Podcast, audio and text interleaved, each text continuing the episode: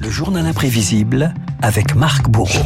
Marc, on a appris hier la mort de Luc Montagnier, le co-découvreur du VIH, prix Nobel de médecine. Il nous a quitté à l'âge de 89 ans. Luc Montagnier, une sommité dans le monde médical, devenu un personnage très, très controversé. Une carrière euh, qui bascule Renault à l'aube des années 80, lorsqu'une étrange maladie fait son apparition. Le sarcome de Kaposi. Tel est le terme savant d'une forme de cancer qui s'était déjà manifesté en Afrique et qui frappe maintenant en Occident. Un étrange problème vient d'apparaître dans la société gay des grandes villes américaines. Les médecins sont à la fois inquiets et passionnés. Ils savent en effet que s'ils arrivent à comprendre pourquoi ce cancer prolifère subitement et massivement chez les gays, ils apprendront quelque chose de fondamental sur la véritable nature de la maladie. Début 83, une course contre la montre scientifique s'engage autour du sida contre la montre, ou plutôt une bataille de labos. D'un côté, l'équipe de Robert Gallo aux États-Unis, de l'autre, trois chercheurs de l'Institut Pasteur en France qui se penchent sur un ganglion prélevé sur un malade du sida. Quelques mois plus tard, Jean-Claude Sherman, Françoise Barré-Sinoussi et leur chef, Luc Montagnier, mettent au jour le virus de l'immunodéficience humaine, le VIH.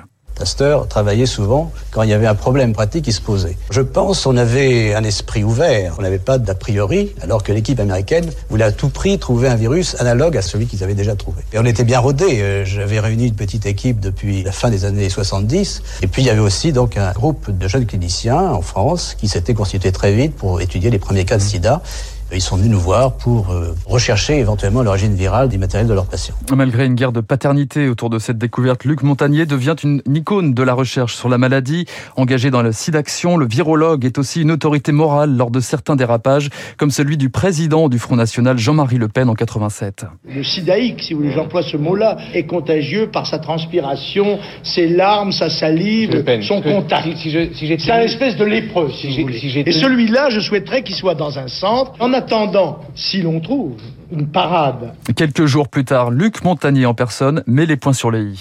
Il est nécessaire de respecter les règles de l'hygiène quotidienne, mais il n'est pas nécessaire d'isoler les malades euh, comme des pestiférés ou comme des lépreux. Moi, je suis partisan d'essayer de considérer les, les Français comme des citoyens responsables. C'est une course de vitesse entre la diffusion de l'épidémie et la recherche, et je pense que c'est la recherche qui aura vraiment le dernier mot.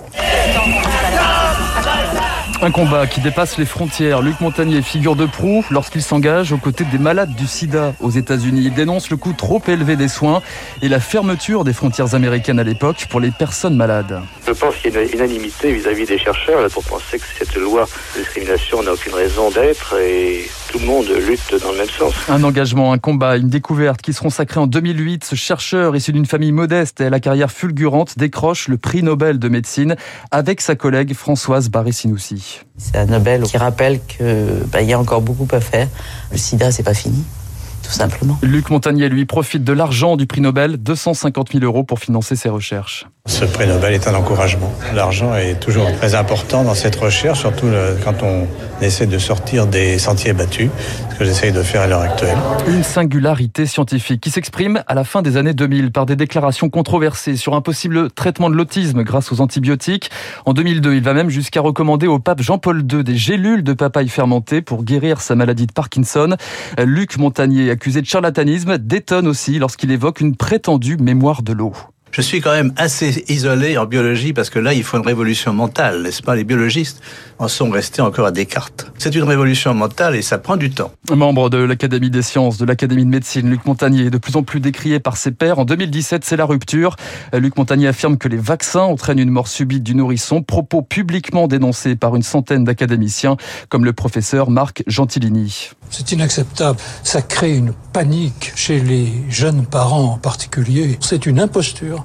Il sort, encore une fois, du champ de ses compétences. Et euh, nous ne pouvons pas laisser cette dérive. C'est pour nous pathétique. Une dérive pathétique. Luc Montagnier, tenu à l'écart, crée aussi la polémique pendant la crise du Covid. Il y a deux ans, il affirmait sans aucune justification que le SARS-CoV-2 est né d'une manipulation en laboratoire. On a ajouté des séquences notamment du VIH, le virus du sida. C'était un travail de professionnel. Dans quel but ça, ce n'est pas, n'est pas clair. La possibilité, c'est peut-être que on a voulu faire un vaccin contre le sida. Il y a quelques mois encore, le chercheur affichait clairement son hostilité au traitement contre le Covid à base d'ARN messager, des propos qui ont érigé Luc Montagnier en figure du mouvement anti-vaccination.